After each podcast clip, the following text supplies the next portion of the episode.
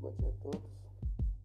Vamos falar hoje dos processos inerentes ao cidadão do mundo.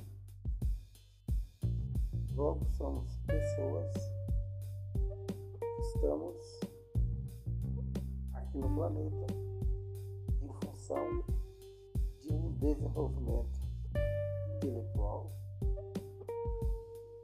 religioso, sexual, financeiro, em geral, desenvolvimento em todos os aspectos inerente à filosofia, à arte, à ciência, à música.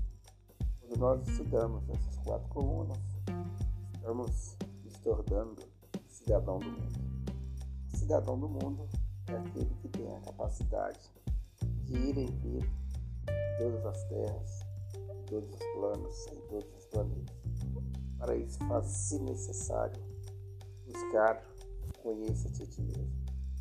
Esse buscar o conheça-te a ti mesmo significa é, fazer uma auto-observação constante daquilo que nós pensamos, sentimos e fazemos.